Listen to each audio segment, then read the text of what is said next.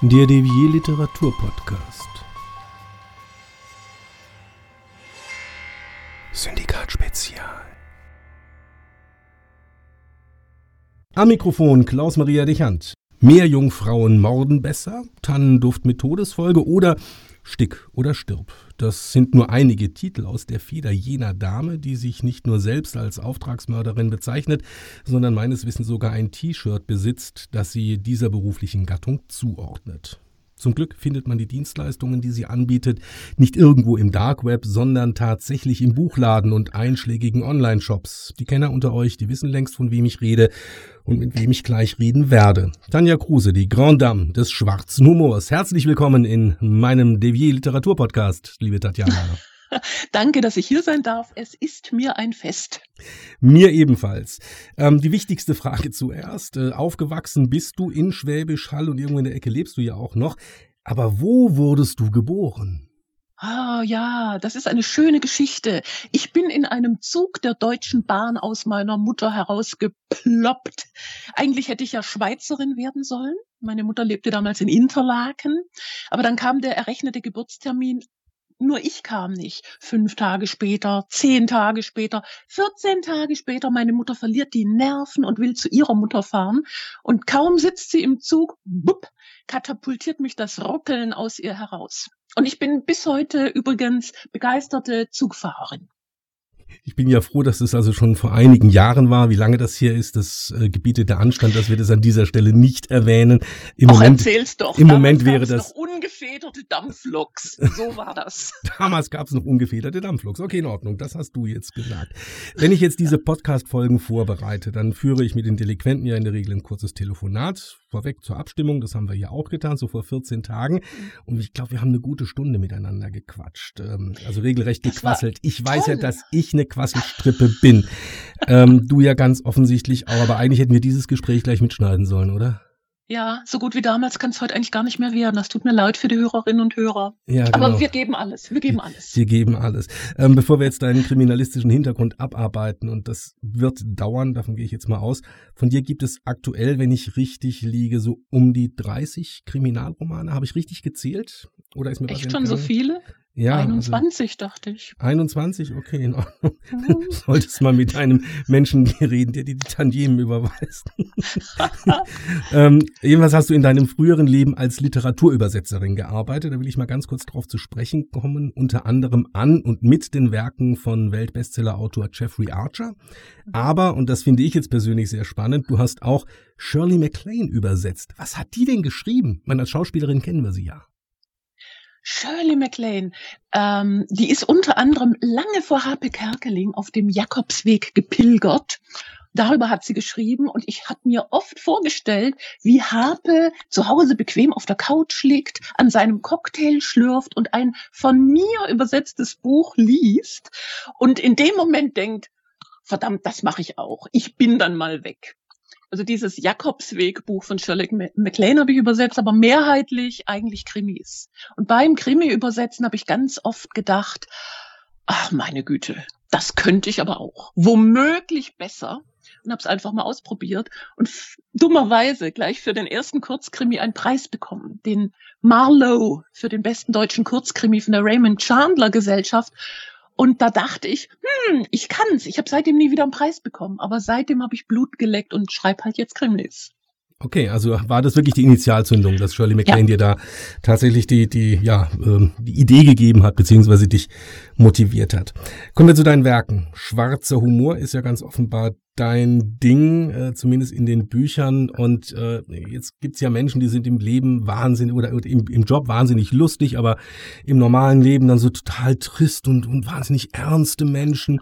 Wie sieht's bei dir aus? Bist du auch schwarzhumorig in deinem Alltagsleben oder bist du oder oder gibt es die Tatjana Kruse in den Büchern und es gibt eine andere Tatjana Kruse privat? Uh, ich bin wie die Borgkönigin. Ich bin die eine, die viele ist. Aber ja, ob ich im Privatleben auch lustig bin, das müsste man die Menschen in meinem Umfeld fragen. Es ist aber tatsächlich meine Devise. Alles im Leben hat drei Seiten. Positive, negative und eine komische.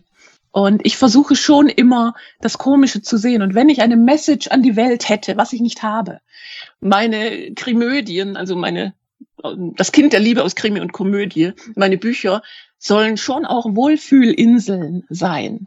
In, Im Alltagsmeer aus Stress und Überforderung kann man sich hundertprozentig darauf verlassen, wenn man eins meiner Bücher in die Hand nimmt. Das ist Eskapismus pur. Da kann ich schmunzeln, da kann ich auflachen und hinterher tauche ich erfrischt wieder in das Alltagsmeer ein. Also ich kenne das ja aus meinem eigenen Leben. Ich bin ja auch so einer, der, der, der ständig irgendwie mit einem komischen, blöden Spruch auf den Lippen rumläuft. Ähm, oft zum Leidwesen meines Umfeldes. Ähm, wie ist es bei, jetzt, ich frage es mal ganz direkt. Also bei mir heißt es immer, der Dächer hat da wieder einen Clown gefrühstückt. Ja, du lachst jetzt mich an. Wir, wir sehen uns ja über Kamera. Ähm, du lachst mich an. Kriegst du das auch öfter zu hören? Ja, ich bin ja Singlefrau und dank der Pandemie lebe ich hier gerade alleine. Wenn beim Frühstück jemand redet, dann bin ich das und zwar mit mir selber und ich sage ja nur gute Sachen zu mir. Insofern alles im grünen Bereich. Gut, mit sich selber reden halte ich für eine durchaus sinnvolle Sache. Manchmal muss man sich einfach mit Menschen unterhalten, die einen verstehen. Ähm, so das hast du gesagt. So ich Nein, ich mag Menschen. Menschen sind was Feines. Ja, liebe Tatjana, wenn man deine Titel so durchgeht, ein paar habe ich ja am Anfang genannt, und wenn man dann auch sich die Titelbilder anschaut, dann taucht immer wieder das Thema Handarbeiten auf. Nadelfaden, Hackebeil, Stick oder Stirb, gestickt, gestopft, gemeuchelt, Sticken, Stricken, Strangulieren, das sind jetzt nur so ein paar Titel. Wir sind uns einig, das ist ein Muster, und zwar ein Strickmuster. Müssen wir uns das so vorstellen, die Autorin mit der losen Feder sitzt am Abend strickend am Kamin? Ein schönes Bild. Ich als Handarbeitstante. Ist aber falsch. Wenn Sticker im Titel vorkommt und ein Gartenzwerg auf dem Cover ist, dann heißt das nichts weiter als das ist die Serie um den stickenden Ex-Kommissar Siegfried Seiferheld. Und äh, wenn kein Sticken vorkommt und kein Gartenzwerg auf dem Cover ist, dann sind das andere Bücher. So einfach ist das. Es ist also kein roter Faden, es ist Corporate Identity. Warum stickt er? Das war in der Tat Wunsch des Verlages. Das war eine Vorgabe. Ich bin ja, du hast es schon erwähnt, Auftragskillerin. Ich mache es für Geld. Und der Verlag hat sich gewünscht, es muss, der Held muss ein älterer Mann sein, weil mehr Frauen lesen als Männer. Äh, er muss in einer Kleinstadt leben, die aber jeder Deutsche kennt. Womöglich auch über die Grenzen von Deutschland hinaus. Da habe ich dann natürlich Schwäbisch Hall genommen. Auf diese Steine können Sie bauen. Und er sollte ein ungewöhnliches Hobby haben. Und Männer haben ja alle möglichen Hobbys, aber sticken tun die wenigsten. Es gibt Stricker mit R. Aber Sticken ist echt selten. Ich fand es ähm, ich, ich insofern interessant. Wir hatten ja im Vorgespräch, habe ich dir ja erzählt, meine Frau ist leidenschaftliche Häklerin. Also sie hängt jetzt seit Jahren an der Nadel, wie ich immer sage, und äh, guckt dann immer solche YouTube-Videos mit Anregungen und, und, und wenn sie, und da gibt's extrem viele Männer, die tatsächlich auch häkeln. Also das sind, das sind richtige Cracks geworden, das sind richtige Stars. Deswegen habe ich gedacht, okay, du hast das da vielleicht hergezogen. Nee, das war alles nach Sigi. Sigi war der Erste. Sigi hat damals den Trend eingeläutet.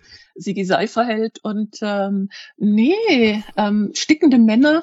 Ich kenne einen Stickclub im Netz, der hat auf der Website, wenn man die anklickt, kommt Rambo, aber nicht mit der Waffe in der Hand, sondern mit dem Stickrahmen.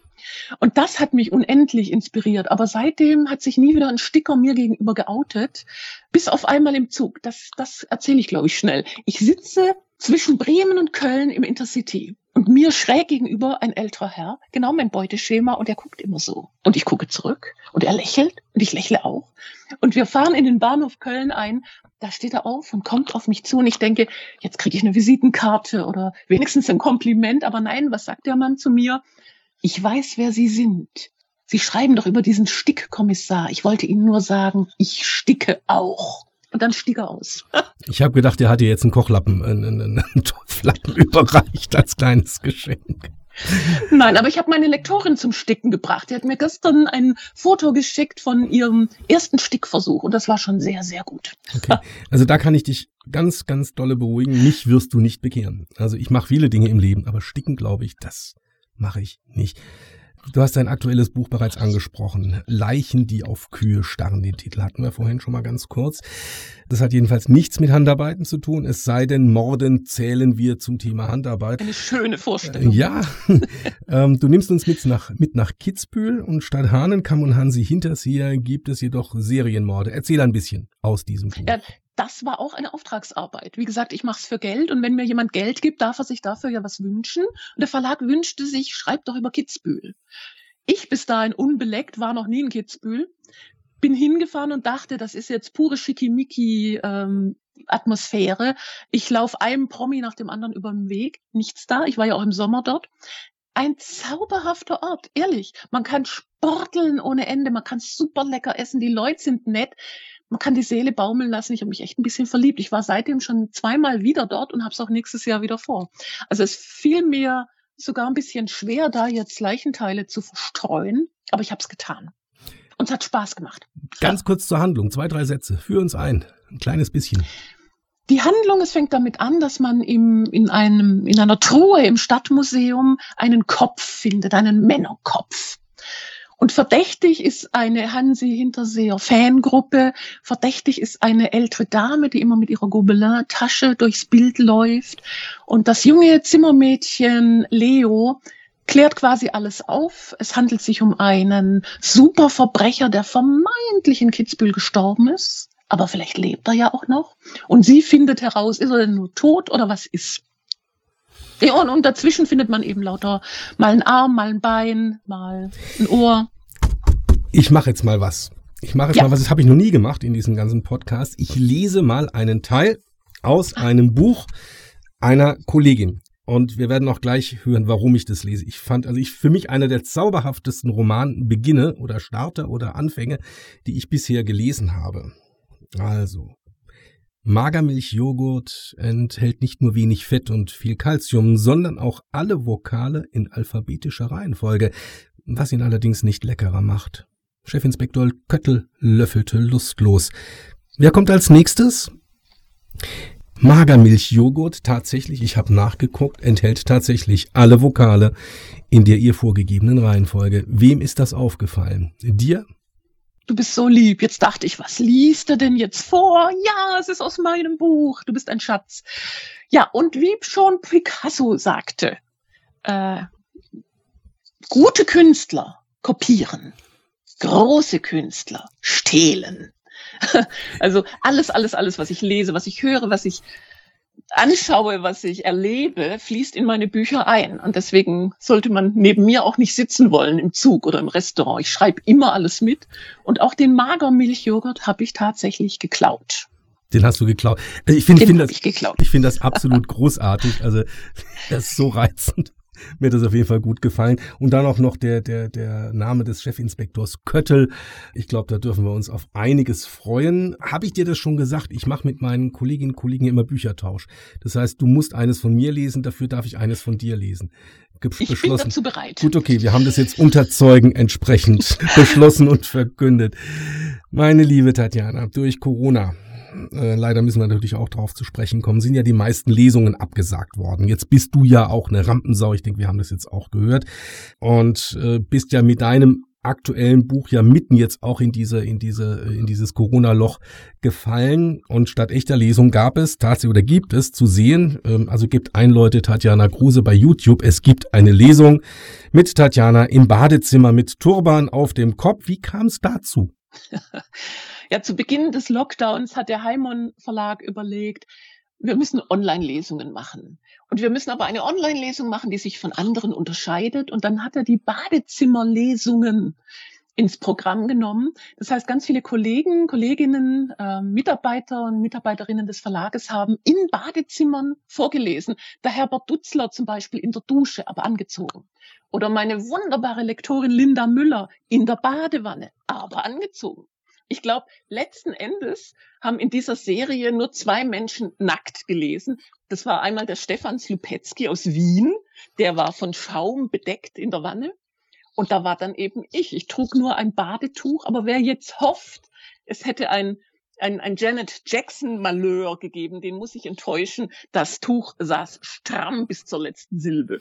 Ja, dazu muss man auch sagen, dass der ein Verlag in Österreich sitzt. Ne? Das ist der, der Heimund Verlag, glaube ich, der, der, sich diese Geschichte ausgedacht hat. Und die Österreicher sind sowieso ein bisschen, ein bisschen anders, als wir das so sind. Ähm, ja, ja, ich bin ja bei zwei Verlagen. Ja, ich, ich sage jetzt noch, in dem, in dem Fall war als Ehe, Eheverlag Und meine Affäre nebenher ist der Heimon Verlag. Aber das war jetzt und Heimon. Die trauen ne? sich in der Tat mehr. Das ist schon wahr. Also das habe ich jetzt auch schon mitbekommen. Da kommen wir zum nächsten. Es gibt ja so drei, ich sag mal drei große Krimi-Kollegen so in Österreich. Äh, der Bernhard Eichner, zu dem kommen wir gleich. Andreas Gruber, mit dem ich momentan jetzt auch ganz sehr netten Kontakt habe und natürlich äh, Marc Eisberg. Und äh, ich sage mal die drei Alpenfitsex. Ich glaube, wenn Sie das jetzt hören, dann springen die mit zwei Füßen ins Gesicht. ähm, Bernhard Eichner hat dich äh, genannt, den Champagner unter den deutschen Krimi-Autoren. Sowas geht einem doch runter wie Öl. Also du bist jetzt schon ein paar Tage im Geschäft, aber so ein Kompliment läuft doch einem rein wie, wie nix, oder? Naja, der Bernhard ist ein Lieber. Aber ich glaube, wir, wir haben mehr gerührt, wenn ich nicht wüsste, wie es zustande kam. Das war nämlich in Frankfurt auf der Buchmesse und ich habe gerade den Verlag gewechselt und habe Referenzen eingeholt. Und der Eichner und ich saßen an der Hotelbar, tranken Champagner. Ich goss noch mal nach. Er hat bezahlt, aber ich habe nachgeschenkt und habe ihn gefragt, wenn du einen knackigen Satz zu mir sagen müsstest, so als, als Referenz, was würdest du sagen? Und dann kam er eben mit diesem wunderschönen Champagnerbeispiel. Ähm, was mich mehr gefreut hat, ist, äh, dass er, als er danach wieder nüchtern war, dass er das nicht zurückgenommen hat, dass ich diesen Satz verwenden durfte, und ähm, auch wenn ich ihn ein bisschen unfair aus ihm heraus champagnert habe. Es gilt. Es giltet. Ein Thema möchte ich so gegen Ende unseres Gesprächs noch ganz kurz erwähnen. Du hast äh, nicht nur viele deiner Bücher oder alle deine Bücher selbst geschrieben, sondern viele deiner Bücher, wir sind hier ja in einem Podcast und wir produzieren ja hier auch Hörbücher. Du hast einige deiner Hörbücher auch selbst eingesprochen. Ähm, ist es eine Leidenschaft oder eher eine Last, äh, sowas zu machen? Ja, zwischen Leidenschaft und Last gibt's ja noch eine Mitte. ich mache das gerne, aber auch das mache ich im Auftrag. Bei den großen Verlagen gibt's Schauspielerinnen in diesem Fall, die das einlesen. Und bei kleineren Projekten mache ich das selber und ich mache es mit, mit großem Vergnügen, aber halt nicht so gut wie echte Profis. Äh, aber ich bin ein riesen Hörbuchfan, also auch als Mensch. Ich höre jeden Tag, ungelogen, jeden Tag Hörbuch. Ich lasse mir gerne abends vor dem Einschlafen was vorlesen. Im Moment liest mir Vincent Price Sherlock Holmes vor. Tolle Sache. Bevor wir zur Quickie-Fragerunde kommen, die ja unsere Podcast-Reihe immer abschließt, zwei, drei Sätze zu deinem nächsten Projekt. Das gucken wir jetzt schon mal ins Jahr 2021 und auch da geht's wieder ums Handarbeiten. der Club der toten Sticker. Was erwartet uns da? Also März, April, glaube ich, äh, ist damit zu rechnen. Gib uns doch mal einen kleinen Ausblick auf das nächste Jahr. Ah, der Club der Toten Sticker ist der, ist es der achte Band? Ist auf jeden Fall ein neuer Siegfried Seiferheld Band. Siegfried ist Strohwitwer und wird in einen Strudel von Ereignissen hineingerissen, bei denen es wie der Titel schon andeutet, um tote Sticker geht. Ähm, sein Fanclub wird einer nach dem anderen ausradiert und es ist nicht auszuschließen, denkt zumindest die Schwäbisch Haller Polizei, dass Siggi selbst das war. Ho, ho, ho.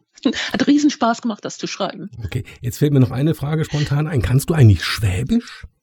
Wenn ich etwas könnte, dann wäre das Hohenloisch. Wir heißen zwar Schwäbisch Hall, aber wir wurden 1800 Dunnemals gewaltsam annektiert.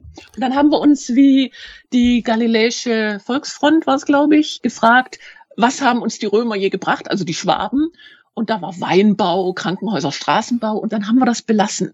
Aber wir Haller sind keine Schwaben, wir sind Hohenlohr. Und schon habe ich mich wieder unbeliebt gemacht, aber das kann ich, da bin ich ziemlich gut drin. Kommen wir zur Quickie-Fragerunde. Bist du bereit? Ja. Wunderbar. Dein jüngstes Buch ist Leichen, die auf Kühe starren. Wein oder Bier? Champagner natürlich. Wenn du schreibst, dann bist du? Uh, dann bin ich entrückt, dann bin ich im Flow, dann bin ich aus dem Raum Zeitkontinuum herausgerissen, dann gehe ich ganz in meinem Tun auf. Schreiben ist geil. Kommissar Köttel aus deinem aktuellen Roman sitzt bei dir am Tisch und über was möchtest du unbedingt mit ihm reden?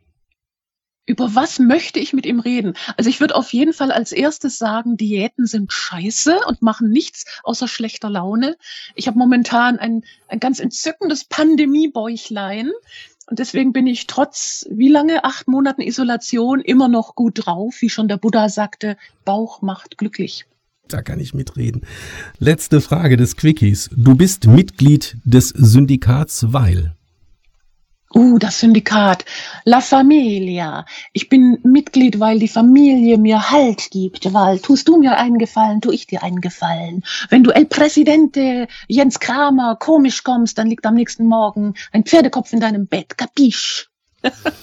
nee, also ganz im Ernst. Ähm, das Syndikat ist unser Berufsverband und ähm, dass ich bei renommierten Verlagen veröffentlichen darf, dass ich einen erstklassigen Agenten habe, dass ich vom Schreiben leben kann, verdanke ich echt nicht zuletzt dem Syndikat, weil man da Leute kennenlernt, weil man sich austauscht, weil man sich fortbilden kann. Äh, wer sein Krimischreiben wirklich ernst nimmt, der muss Mitglied im Syndikat sein. Meine Rede. So, das waren jetzt wundervolle Minuten mit der bezaubernden, mit der einzigartigen, mit der wunderbaren, mit der hervorragenden und ja berückenden Tatjana Kruse. Ich bedanke mich ganz herzlich bei dir für diese. Ich werfe Handküsse in deine Richtung. Hervorragend, Sie sind angekommen. Ganz herzlichen Dank, die besten Grüße ins Hohenlohische und ich wünsche dir ganz viel Erfolg für die Zukunft. Danke, Dito.